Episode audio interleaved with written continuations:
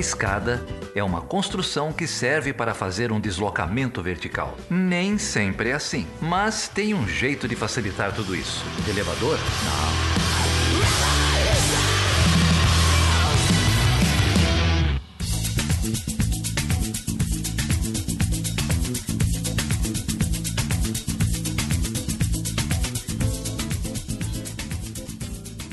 Bom, e aí, tudo bem? Hoje eu tenho a alegria, mas é uma alegria mesmo, de receber aqui colegas, amigos que eu tanto admiro, fazem pesquisas de excelência. Então, com uma iniciativa nova que a gente vai falar já já, que é um laboratório de pesquisa, mas eu já vou falar sobre o laboratório já já. Antes, deixa eu apresentar aqui o Matheus Oliveira, que é professor de Relações Internacionais da UNAERP e também professor de Relações Internacionais da PUC São Paulo, e é um dos membros fundadores e pesquisador é, do Laboratório de Política Internacional, o LAP. E aí, Matheus, que bom ter você aqui, cara. Obrigado por topar o convite. Olá, Felipe. Olá, Bárbara. Imagino o prazer é todo meu. É grande satisfação estar conversando com você e com os ouvintes do Chutando a Escada hoje. A satisfação é toda nossa nossa, Matheus, obrigado. E o Matheus não está sozinho aqui, ele está muito bem acompanhado também de uma grande amiga, professora da Universidade Federal do Sergipe, também uma das pesquisadoras do Laboratório de Política Internacional. Ex-colega aqui, né? Infelizmente, era professora da UF, mas agora foi para o Sergipe, foi para a praia, né? Muito melhor. Embora aqui o nosso pão de queijo seja, seja melhor, acho que você não vai negar, né, Bárbara? E aí, obrigado, Bárbara, por topar o convite. Oi, Felipe. Oi, Matheus. Eu que agradeço, Felipe, pelo convite, pelo espaço. O Chutando a Escada é um podcast que me acompanha rotineiramente nas viagens de casa para a Universidade Federal de Sergipe, na preparação das refeições aqui de casa.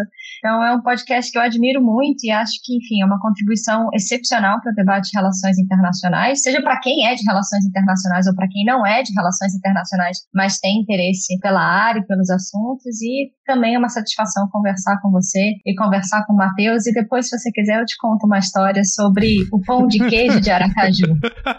ah, a gente vai ouvir essa história no final, ouvinte. Agora você tem um motivo para ficar aqui até o final. Aliás, tem uma surpresa do final, para além desse pão de queijo aí de Aracaju. É, mas é muito bom ter você aqui também. Bárbara, eu queria agradecer também aos demais pesquisadores e pesquisadoras do LAP, especialmente a Clarissa Forner, que eu tenho altíssima conta, que também está por trás aí do laboratório. Só gente boa. Mas, gente, Antes da gente começar, o que, o que é o LAP? O que, é, o que, que aconteceu? A gente, a gente aqui no Estando é, sabe, o ouvinte sabe bem, a gente tem é, muito apreço para iniciativas coletivas de pesquisa. O próprio Chutando a Escada é um pouco disso, né? É, o Chutando a Escada não existiria se não fosse essa percepção de que tanto a, o fazer ciência, mas também o divulgar ciência se faz coletivamente. Né? E o laboratório, que é o Laboratório de Política Internacional, o LAP, ele nasceu um pouco com esse espírito. O que, que é o LAP? O que, que vocês pretendem com isso? Você pode falar um pouquinho para a gente sobre isso? Claro, Felipe. É, bom, o Laboratório de Política Internacional é uma iniciativa né, de um coletivo de professores professoras, pesquisadores e pesquisadoras de relações internacionais, é, com o objetivo de ampliar e aprofundar o debate sobre política internacional e principalmente fazer isso de forma crítica. Né? Então, somos 11 pesquisadores e pesquisadoras, eu, Matheus, a Clarissa, o Davi, a Giovana, o Jonathan, a Kimberly, a Lívia, a Luísa, a Patrícia, a Raquel, enfim, para nomear aqui todos que fazem parte do LAP.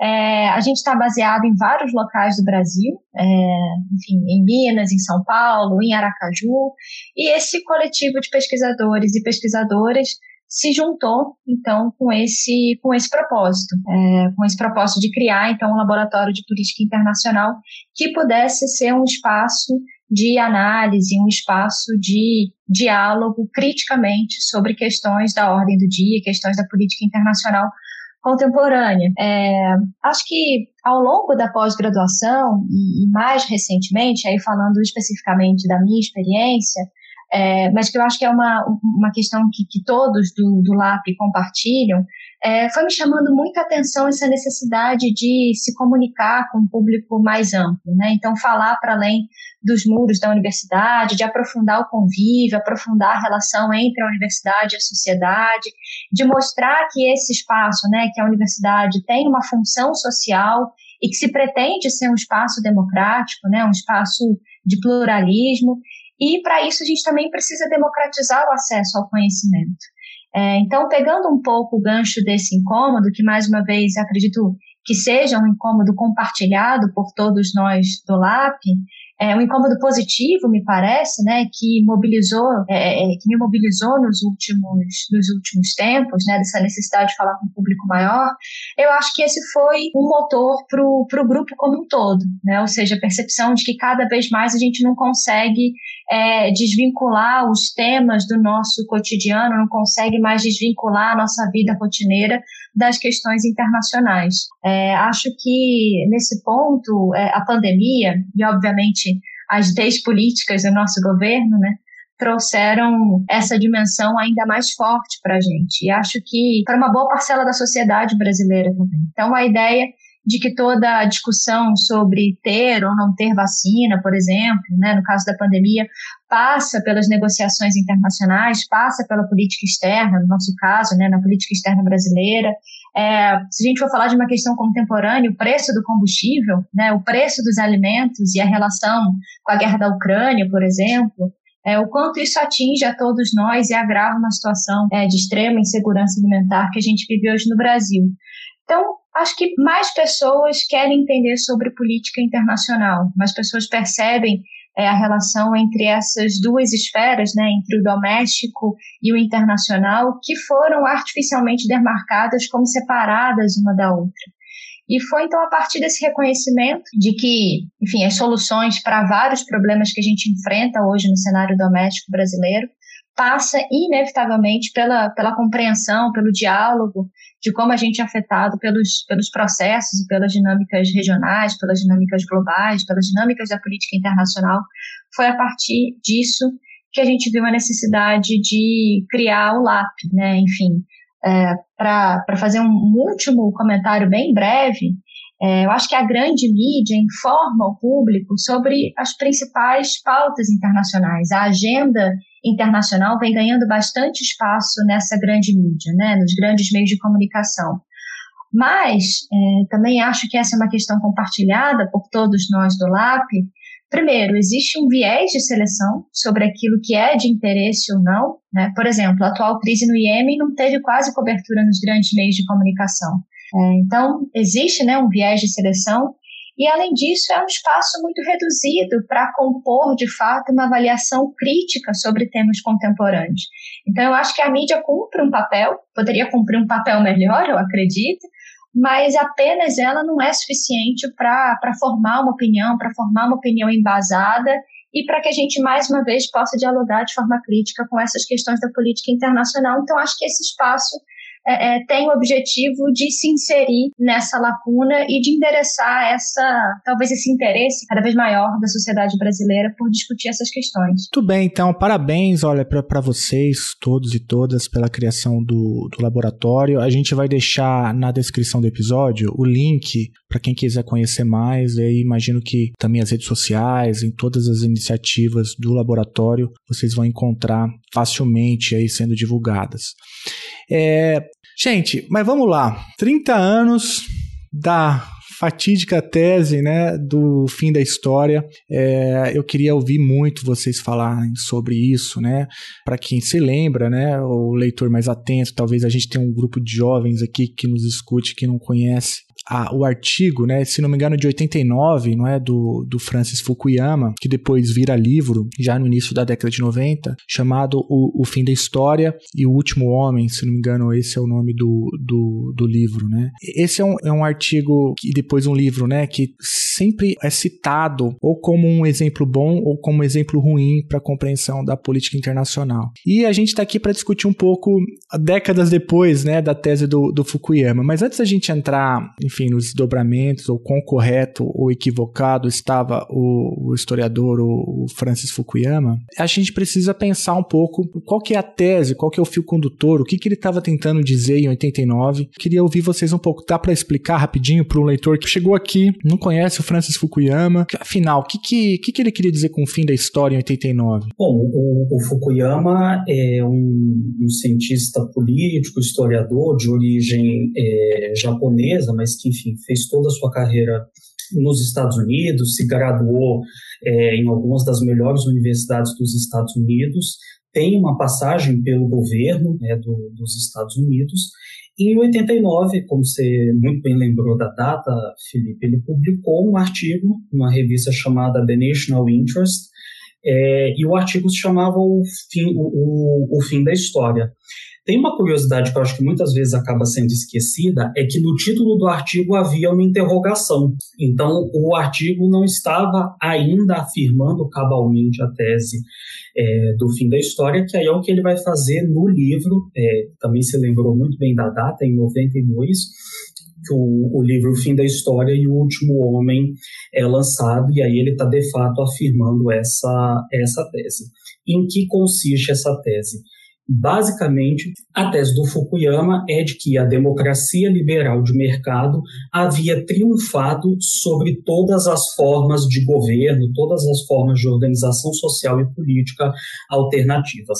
Ela teria triunfado sobre diversas formas é, é, históricas que a precederam e, mais notavelmente naquele contexto, ela teria triunfado sobre o comunismo, sobre a experiência do socialismo real, como queira chamar, é, sobretudo da, da União Soviética. E basicamente é isso que dizia o Fukuyama. Ele diz, olha, é, é, a democracia liberal de mercado ela foi posta à prova, ela, ela enfrentou adversários ao longo dos anos e ela se consolidou como uma forma triunfante. E esse triunfo significa que a partir de agora ela não conhece mais adversários e ao não conhecer adversários, ela deve se constituir como uma espécie de fim da história não no sentido de que as coisas vão se deixar de acontecer, não se trata disso, mas é de que não haveria mais grandes disputas, grandes embates, grandes discussões a respeito é, de qual seria a forma ideal de organização político-econômica da, das sociedades. Né? E, e, tem uma coisa assim que eu acho que eu acho muito interessante é que ele enfatiza com muita clareza que parte significativa desse triunfo é porque a democracia liberal ela estaria isenta, ela estaria livre de alguma forma é, de contradições internas que custaram a outras formas de organização social é, a, sua, a sua existência. Então, basicamente, o que ele vai dizer, olha, eu não estou ignorando que existem imperfeições, que existem problemas né, que você pode ter injustiça, você pode ter desigualdade, mas esses problemas que existem nas democracias, eles são resultado de uma aplicação incompleta ou de uma aplicação imperfeita dos princípios fundamentais desse sistema. Não é um problema dos princípios em si, não é um problema do sistema em si, mas sim de aplicação é, desses seus princípios. E foi uma tese que despertou muita polêmica, né, foi amplamente debatida em todo o mundo, intelectuais das mais diversas é, linhagens teóricas né, é, apresentaram contrapontos a essa ideia. Acho que talvez uma das réplicas mais famosas seja do, do historiador britânico marxista Perry Anderson, né, que tem, acabou escrevendo um livro contrapondo a, a tese do Fukuyama.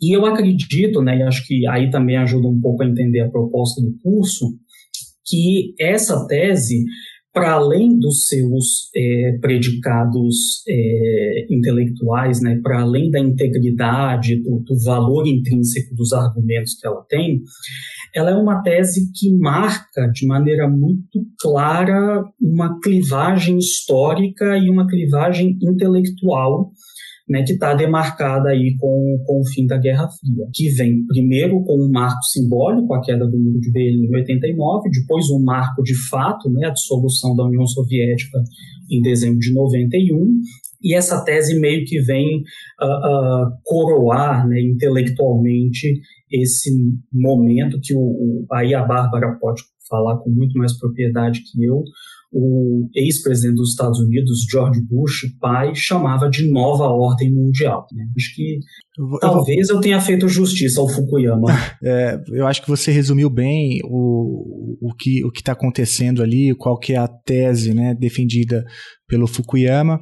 Não se trata, enfim, de um fim literal da história, né, no sentido de que não haveria mais nenhum grande acontecimento, não se trata disso, mas de uma defesa né, da democracia liberal de mercado é, em contraposição a outras ideias, força, né, como o, o próprio comunismo né, e, e, o fascismo também. Né. É, mas você levantou uma bola interessante aí, porque essa tese ela só faz sentido né, se a gente localizá-la no, no seu tempo, né, e no, no, tempo e no espaço. Né. 89 é um ano importante, você mencionou a, o fim da Guerra Fria, a, nova ordem mundial do, do Bush pai. Queria, Bárbara, se você pudesse contextualizar um pouco pouco pra gente, porque, veja, pegar o, a tese do Fukuyama, eu acho que ela é seria improvável se, se Fukuyama escrevesse hoje, né? Mas aquela conjuntura ajudou um pouco a, a, na proliferação de teses desse tipo, justamente por conta é, dessas coisas que o Matheus já citou. É por aí mesmo ou eu entendi errado? Não, eu acho que você entendeu corretíssimo, Felipe. É, aquele, naquele momento em específico, houve um certo certo não, estou sendo muito, muito em cima do muro, mas houve um, grandíssimo entusiasmo né, com, com o momento da política internacional, com o momento das relações internacionais ali, final dos anos 80, início dos anos 90, como se aquele momento marcasse o estágio último, digamos assim, o estágio último, é, o último estágio é, de evolução social, econômica, política e cultural da humanidade. Né? Então, por isso mesmo que é, o ex-presidente dos Estados Unidos, o Bush pai, denomina esse momento como uma nova ordem internacional. A partir daquele ponto em diante, a gente inaugurava um novo momento das relações internacionais, em que nesse novo momento das relações internacionais seria um momento de maior estabilidade, de maior é, segurança, digamos assim. Para quem seria essa segurança, a gente pode se questionar, obviamente, mas, sobretudo, um momento de maior estabilidade, de maior segurança para os Estados Unidos. Né? Então, há um grande entusiasmo, é, é, é principalmente para a potência hegemônica, para os Estados Unidos nesse momento. E, e, pegando um gancho de uma questão que, que o Matheus falou, é, acho, acho interessante esse, esse marco né, de 30 anos do fim da história, porque essas efemérides, né, essas datas comemorativas, elas sempre convidam a gente a parar para pensar. Né? Acho que isso também está bastante no bojo da pergunta que você me fez. Né? Será que essa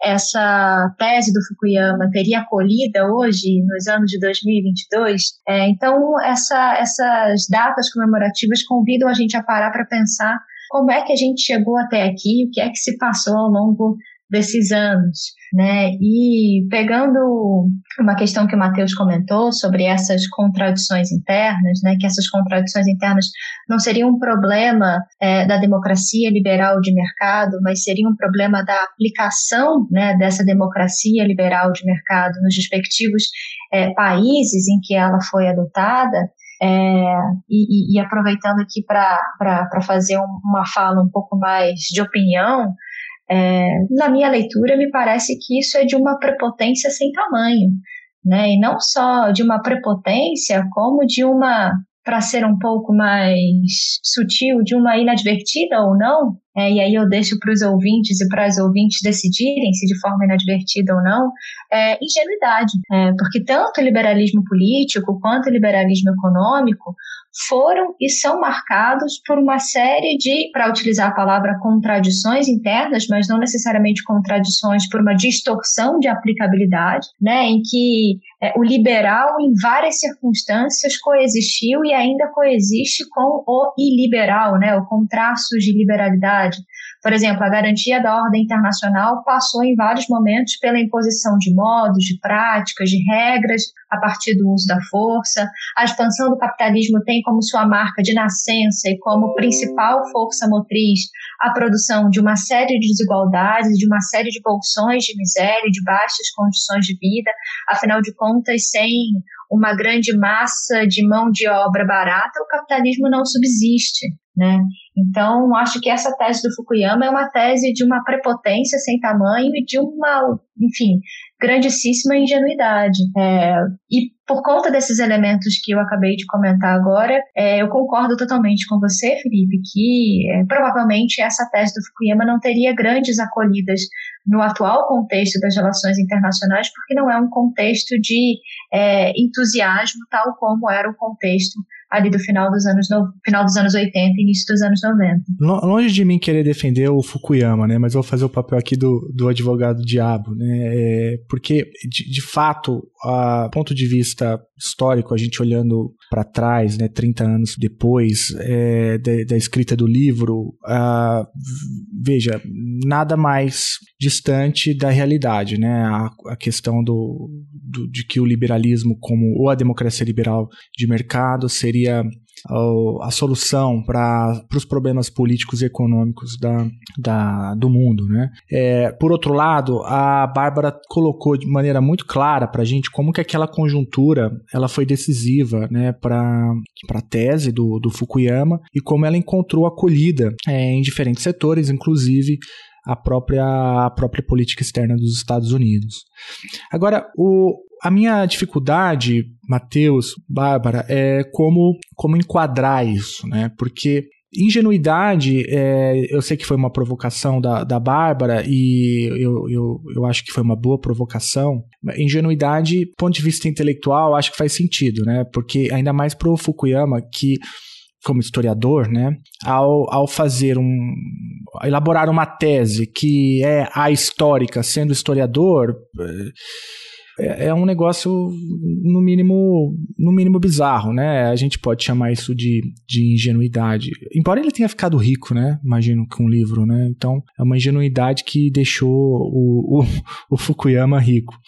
Mas eu não sei, assim, se a gente eu, eu não tenho dificuldade com esse termo, porque parece que é, a tese encontrou mesmo acolhida. E até hoje, né, tem gente que acha isso, que a tese é correta. O, o próprio Matheus, na primeira fala dele, ele, ele ao, ao descrever a tese do Fukuyama pra gente, ele contou de tabela um pouco a história do Brasil contemporâneo, porque qual que é a questão? O liberalismo vai resolver todos os problemas da humanidade, mas a humanidade segue com problemas, a despeito das reformas liberais. Qual é a solução disso? A solução é óbvia. Ora, não se fez as reformas liberais em quantidade e qualidade suficiente, né?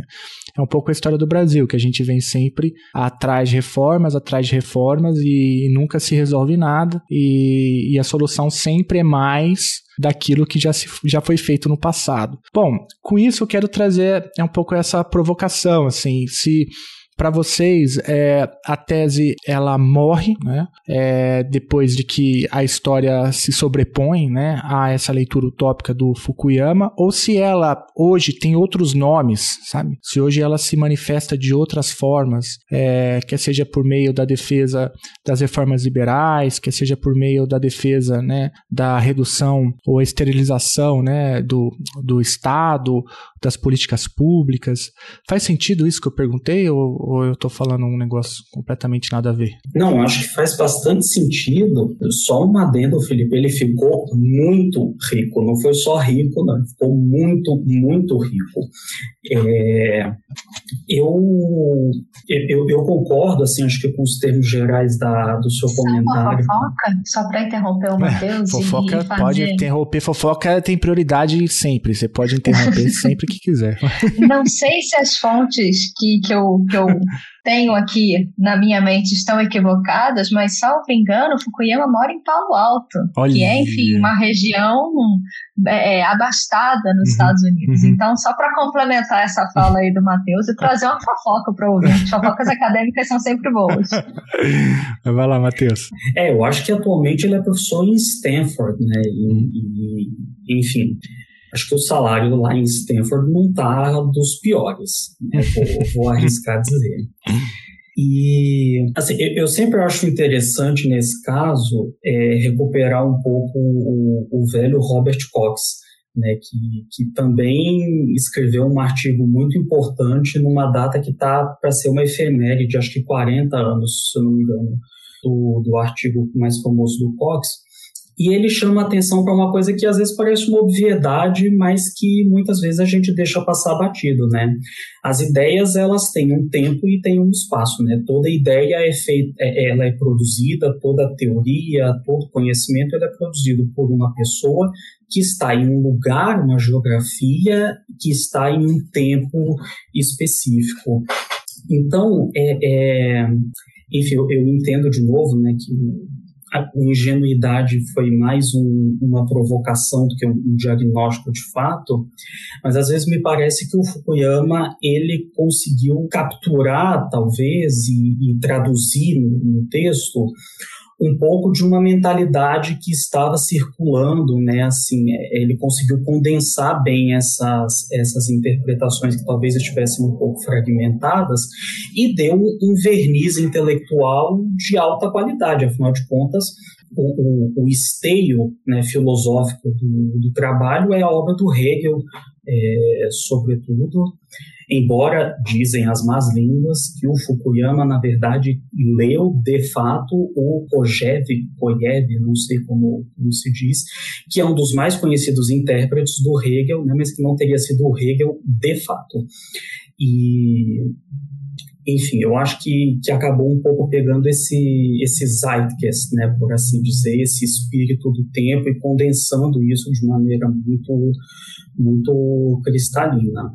Também acho que você foi muito preciso, Felipe, né, é, nessa questão das contradições. Né? O, liberalismo e a sua forma neoliberal mais contemporânea, eles parecem padecer permanentemente da síndrome do Barão de Munchausen, né? Assim, para quem estiver ouvindo e, por acaso não pegou a referência, a história do Barão de Munchausen. O Barão de Munchausen tem várias histórias assim no folclore alemão é meio que uma coisa que você lê para crianças tal.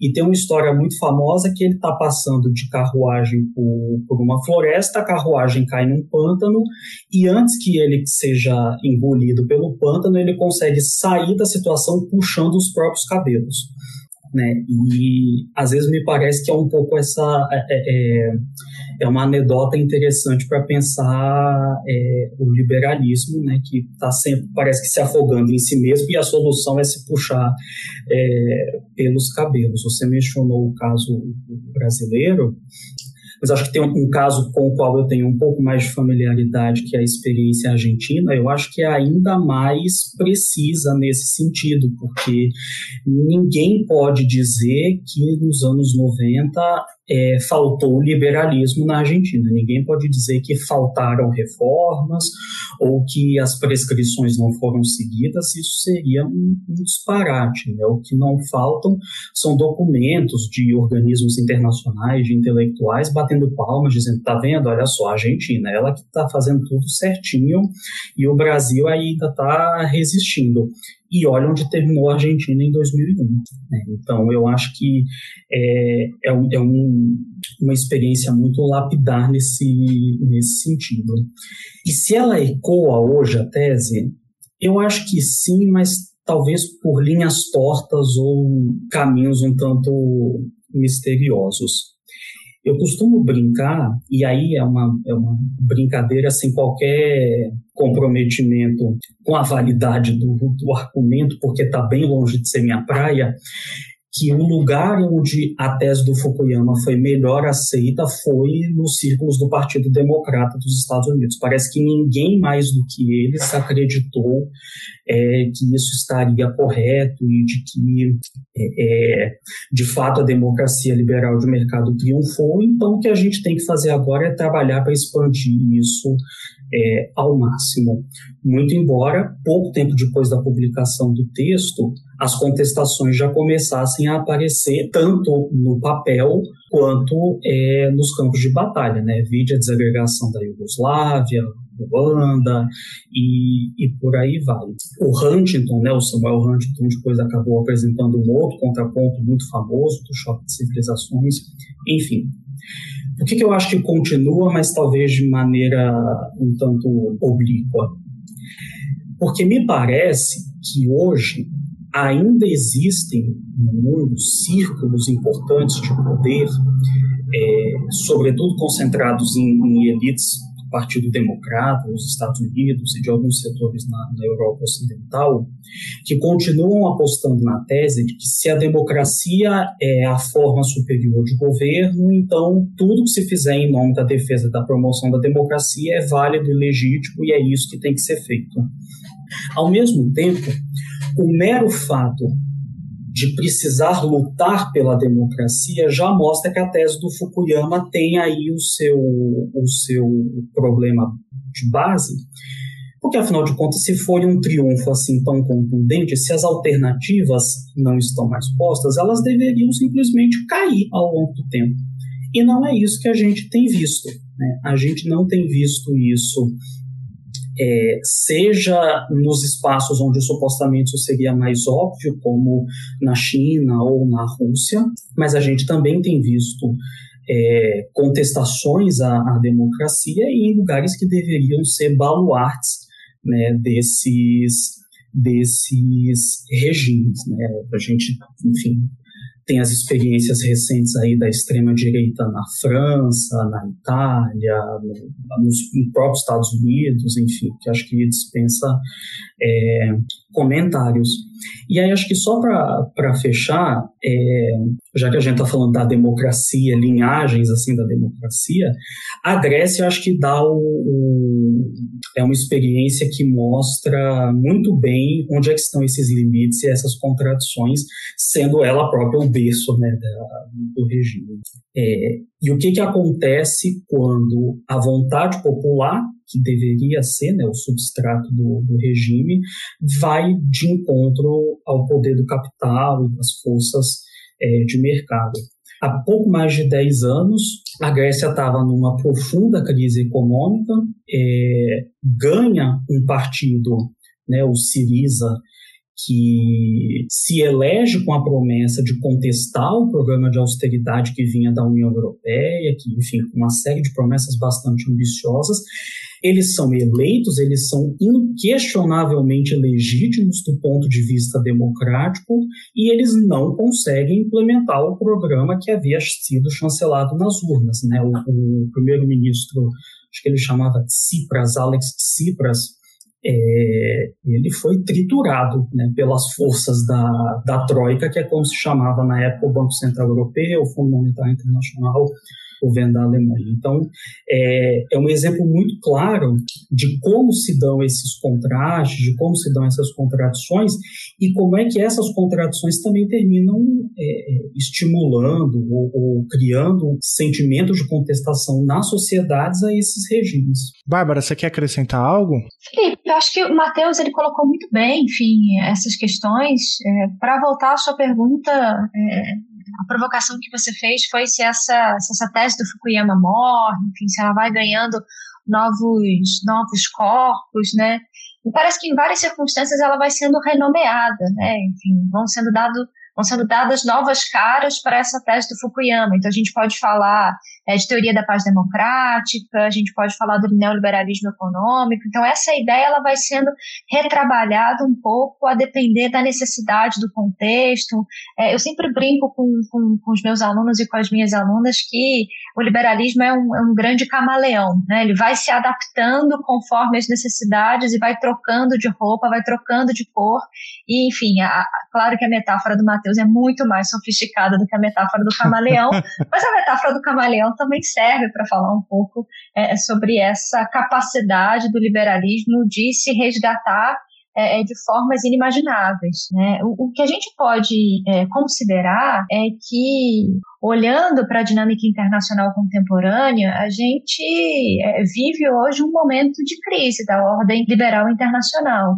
Né, em que essas ambivalências, essas ambiguidades do liberalismo estão cada vez mais visíveis, como o próprio Matheus falou, inclusive no centro, né? inclusive é, é, no próprio local, é, é, no próprio berço, digamos assim, não berço histórico, né? mas se a gente for pensar na ordem liberal internacional contemporânea, no próprio berço dessa ordem é, liberal internacional, que são os Estados Unidos. Né? Então, a impressão de fundo é que a gente está vivendo um momento em que não se sabe muito bem para onde vai né? Se a gente está no processo de transição hegemônica, se sim, como esse processo vai transcorrer, se a China vai ascender via um processo pacífico ou via um processo conflituoso, se essa ascensão vai ser uma ascensão pactuada é, é, também pela adoção de algumas práticas, de algumas normas liberais. Alguns autores é, norte-americanos, obviamente, né, enfim, defendem a ideia de que a ordem liberal ela tem estofo suficiente para continuar a despeito da queda dos Estados Unidos. Né? Então, esse é um debate é, que a gente vem estabelecendo um pouco no calor do momento, né? vem é, resgatando ele conforme essas questões internacionais vão tomando mais corpo, vão tomando mais, é, vão se tornando mais urgentes. Então, acho que retomar essa tese do, do Fukuyama e retomar todas essas é, todas essas provocações que a gente está fazendo aqui, é, nesse momento de ansiedade, nesse momento de grandes dúvidas, é um bom pontapé.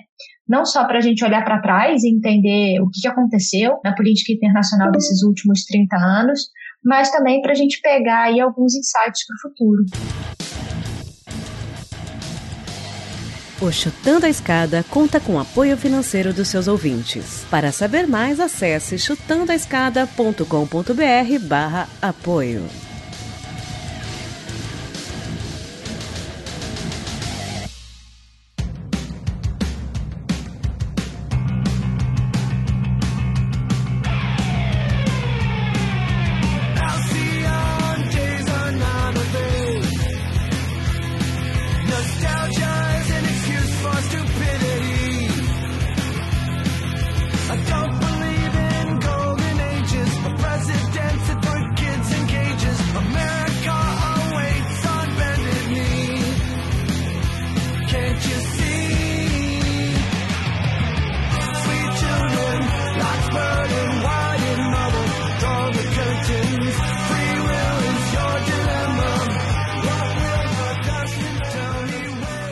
Excelente, Bárbara é, e Matheus. Eu acho que vocês é, discorreram muito bem sobre essas contradições. Eu acho que dá para chamar de contradição. Né?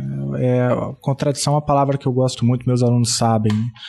Porque, no limite, o que vocês estão falando, se eu entendi bem, é que os principais pilares dessa ordem liberal internacional, para trazer também um conceito que a Bárbara eh, colocou na mesa, é, a gente precisa pensar, então, na, como pilar dessa ordem liberal internacional o livre comércio, né, essa ideia de que né, a, a, livre, a livre iniciativa, a livre circulação do capital, é, o liberalismo econômico como um todo, né? Esse seria um pilar. Aí o outro pilar que apareceu também na fala de vocês é o pilar da democracia liberal, né, como a principal forma de organização da política. E um outro pilar, talvez, que também para trazer um outro conceito que a Bárbara colocou aqui na mesa é o pilar que eu vou colocar da, da, da paz democrática, né, que, que transfere então isso para as relações internacionais, para o plano internacional e pressupõe que nações, países que, portanto, praticam a democracia liberal e o liberalismo econômico têm uma tendência quase que divina, né? Ou estaria determinado que eles conviveriam em paz. Né? Então, a paz seria um desdobramento direto tanto da livre iniciativa quanto da democracia liberal. Esses seriam os pilares, se eu entendi bem. E, e na maneira como vocês foram rapidamente fazendo esse sobrevoo, né, durante esses 30 anos, passando pela, pelo Brasil, mas Argentina. Aliás, Matheus, a gente tem que falar uma vez só sobre a tua tese aqui no Chutando a Escada, né? É, pra gente contar melhor sobre essa história da Argentina. É, tem um filme que eu gosto muito chamado Memória do Saque, que eu acho que conta um pouco essa história. Vou deixar aqui a sugestão pro, pro ouvinte. Mas a gente falou também da Grécia, né? A gente, citamos, inclusive, é, as grandes democracias liberais, né? como os próprios Estados Unidos. A gente pode falar também da Inglaterra, Brexit, enfim enfim, não faltam exemplos para a gente poder é, falar sobre crise, né? Mas o ponto que eu queria falar, voltando lá à questão da contradição, é que é muito engraçado, né, Matheus, quando a gente fala do triunfo, sendo que é preciso lutar para defender, né? Triunfo da democracia liberal, mas é preciso lutar para defender essa, essa é, democracia. Então, é um triunfo que demanda, exige luta e pior, né? A luta, ela muitas vezes ela é contraditória se a gente pensar aqueles pilares três pilares que eu acabei de, de escrever. Então você luta pela democracia apoiando é, regimes autoritários, né? você luta pelo livre comércio, muitas vezes adotando políticas protecionistas, exclusivistas, né? você luta pela paz internacional promovendo a guerra. Né? Então é, é muito louco como que as palavras muitas vezes perdem um sentido né? É, e elas podem significar qualquer coisa. Né?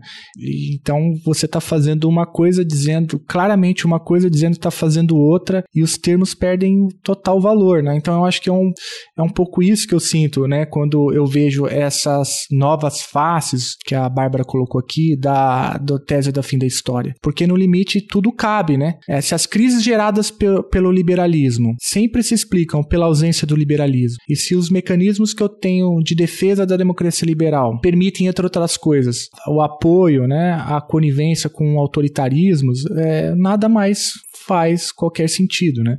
E então eu, eu fiquei um pouco com essa sensação quando vocês, enfim, problematizaram essa questão, mas eu não sei se, se vocês concordam com isso aí, faz algum sentido? Não, eu acho que sim, acho que está captando até de maneira mais elogiosa e eloquente do que a gente está transmitindo a mensagem, né? Tá, tá muito bem.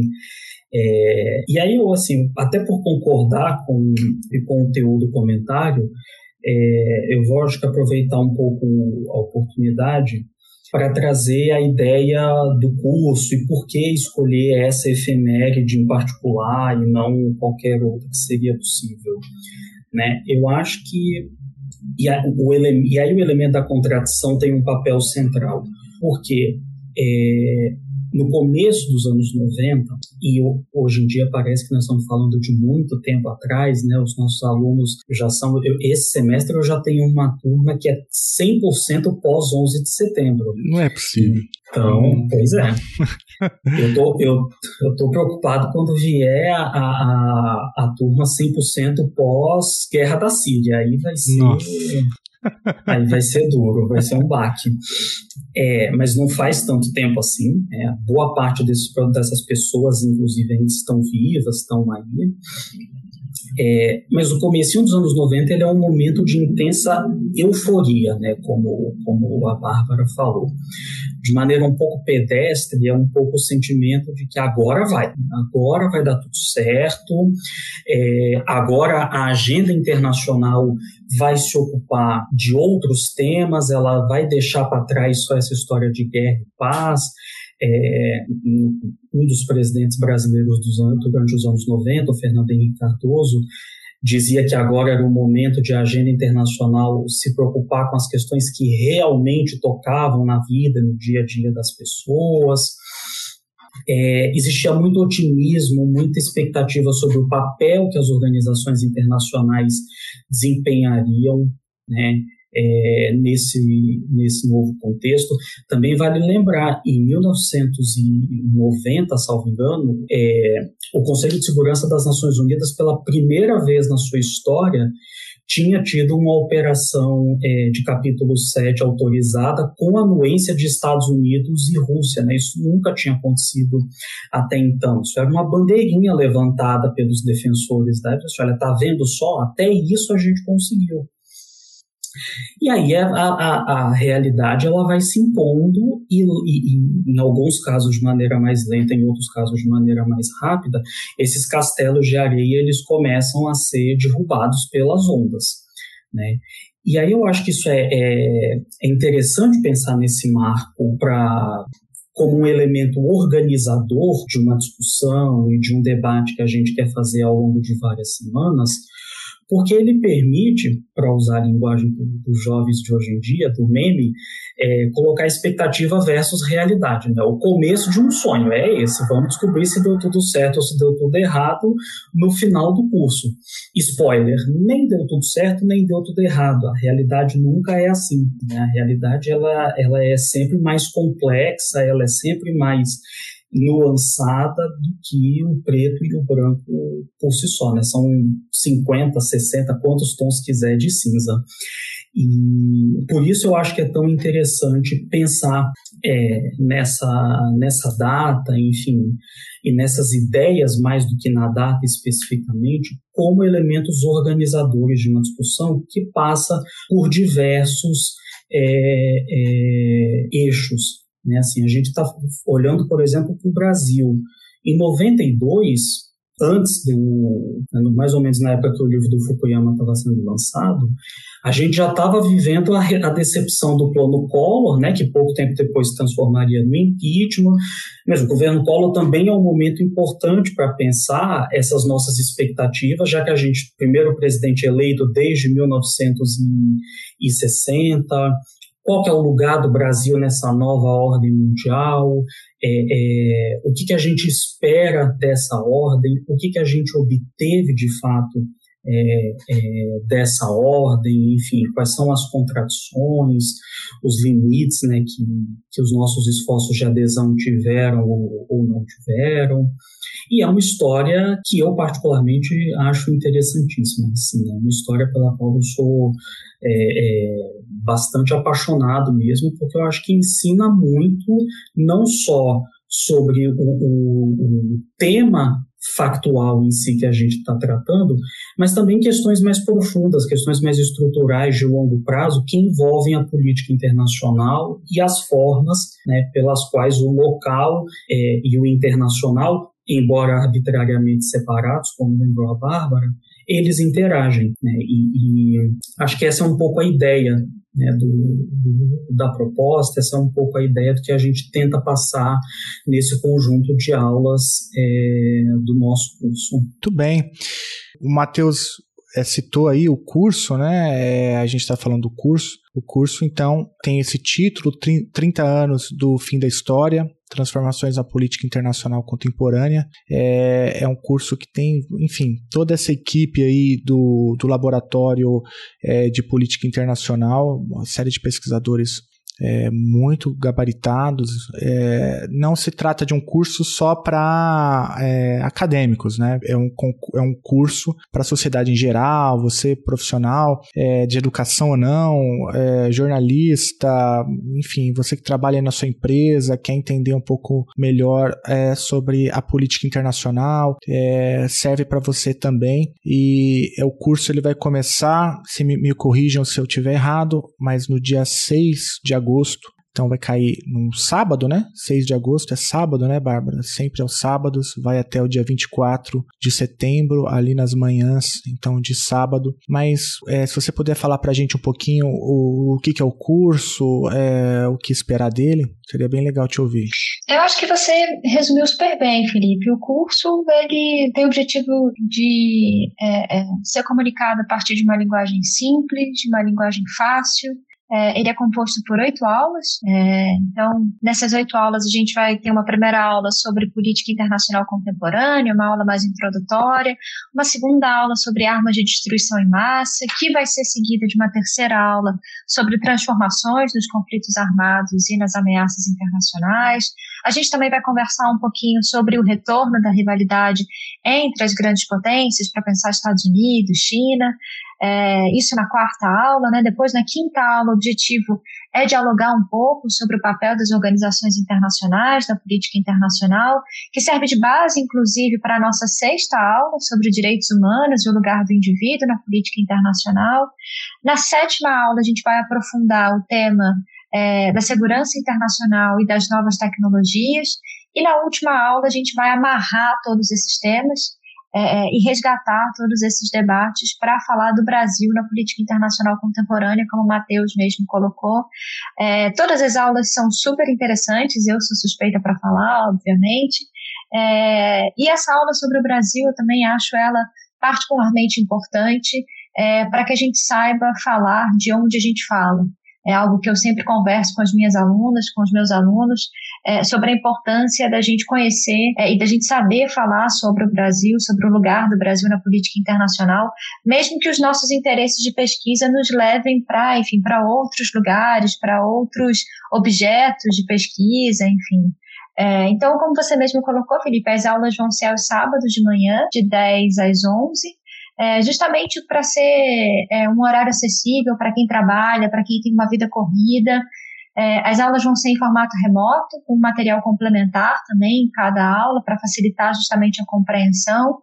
Então, acho que é isso. Para quem tiver interesse pelo tema, às vezes eu fico pensando também em professores do ensino médio que queiram conversar melhor, dialogar melhor sobre essa temática com seus alunos e com as suas alunas, é, possíveis candidatos ao concurso de admissão à carreira diplomática que queiram aí refrescar a memória e, e, e ter um pouco mais de pano de fundo, um, é, um repertório maior, né, inclusive para se preparar para as suas provas.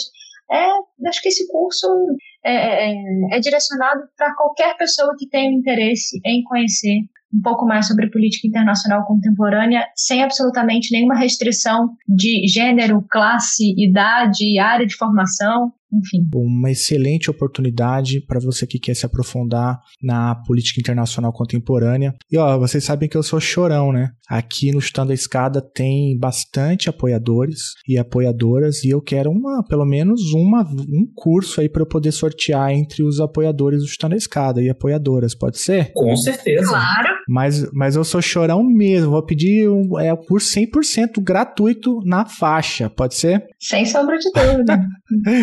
Olha só, então se você não aposta na escada, essa oportunidade, a partir de cinco reais você pode ganhar um curso, né? É, então apoie o Estando Escada também, que a gente vai sortear muito em breve esse curso lá no nosso grupo de apoiadores. E se você é, não quiser apoiar o Estando Escada e quiser fazer o curso, não precisa apoiar o Estando Escada para fazer o curso, você pode fazer o curso inclusive com desconto, que eu vou chorar também o cupom de desconto aqui. Se você usar lá o cupom chutando a escada, você vai ganhar quantos por cento de desconto? 15? Que, é, bom, que é, 15 é um bom desconto. Eu ia chorar mais, mas como vocês deram uma bolsa de 100%, o ouvinte ouvindo a negociação ao vivo, que horrível, né? Mas enfim, aí ouvinte, consegui 15 para você, 15%. É, mas eu tô brincando aqui, gente, mas eu queria é, mesmo é, parabenizar todos e todas vocês. É, ah, uma informação importante. Se você é matriculado em um curso de graduação, ainda tem um outro desconto.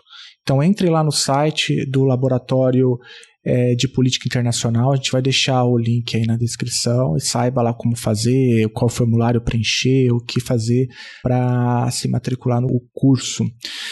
Gente, obrigado demais, parabéns pela iniciativa do laboratório, é, parabéns pelo curso, muito sucesso para vocês. Conte sempre com a gente aqui. Eu espero que o LAP tenha vida longa e que consiga contribuir é, na formação de profissionais é, em política internacional Brasil afora.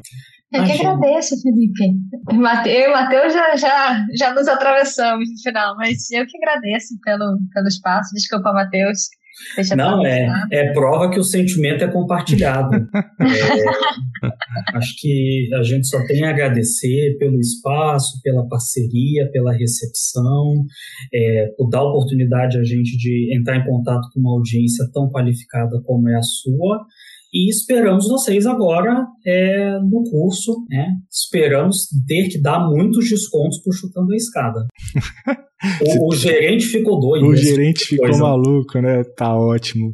Eu faço minhas as palavras do Matheus, enfim, agradeço demais, Felipe, pelo espaço, pela oportunidade, é, pelo diálogo, enfim, com seus ouvintes. É, aquilo que eu falei no início, retomo agora no final, Chutando a Escada, acompanha minha trajetória acadêmica desde que o Chutando a Escada começou a existir, e não só a minha trajetória acadêmica, como acompanha os meus dias. Então, vocês, sem saber, fazem parte da minha rotina em vários momentos. Então, eu fico muito feliz de estar aqui. That's great. It starts with an earthquake, birds and snakes, an airplane. Lenny Bruce is not afraid.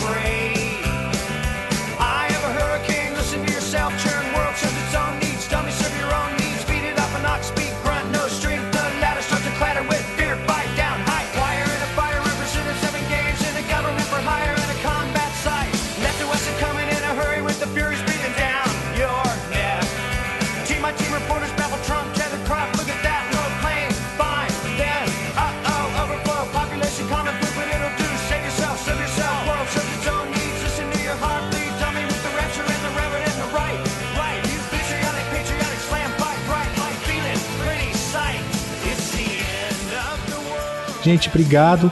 Ah, ó, eu tenho aqui na minha anotação aqui um último assunto, uma pergunta que não posso deixar de fazer, que é a história do pão de queijo de Aracaju. Essa não pode faltar, ué. Você prometeu, tem que dizer, ué. Sem sombra de dúvida, a nossa, a nossa relatora aqui no chat disse que a fanbase de Aracaju vai cancelar a gente. Não só, não só a fanbase de Aracaju, como o próprio Matheus, que é de Aracaju, vai me cancelar daqui a pouco. O curso não vai nem existir mais. Mas a história do pão de queijo é que uma vez aqui em Aracaju eu saí, enfim, para tomar um café e pedi um pão de queijo. E para mim, pão de queijo, eu, enfim, pobre, coitada, que vem do Sudeste e acha que sabe Brasil, que sabe de Brasil, que conhece o Brasil, pedi um pão de queijo sem perguntar o que, que era o pão de queijo. Quando chega na minha frente, era um pãozinho, como se fosse um pãozinho de, de leite, um pãozinho almofada, com um recheio de requeijão, de catupiry, alguma coisa assim eu perguntei pro, pro, pro rapaz que, que, me serviu, enfim, que colocou o pão de queijo, mas eu pedi um pão de queijo? Ele não, mas isso é um pão de queijo.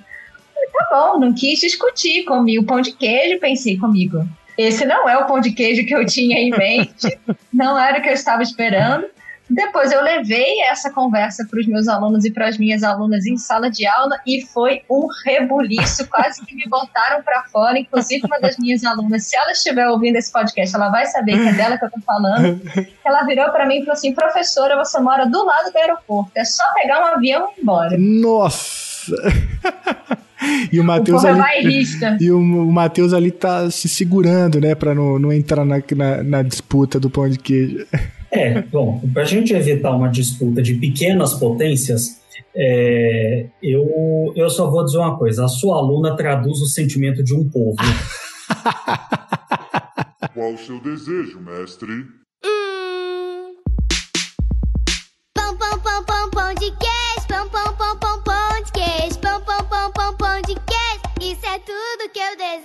Pão, pão, pão, pão, pão de queijo, pão, pão, pão, pão, pão de queijo, pão, pão, pão, pão, pão de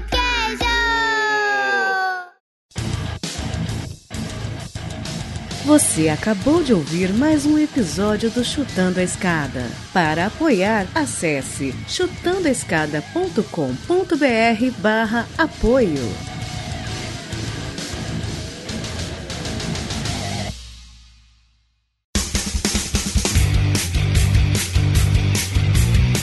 Cortes, edição de podcast.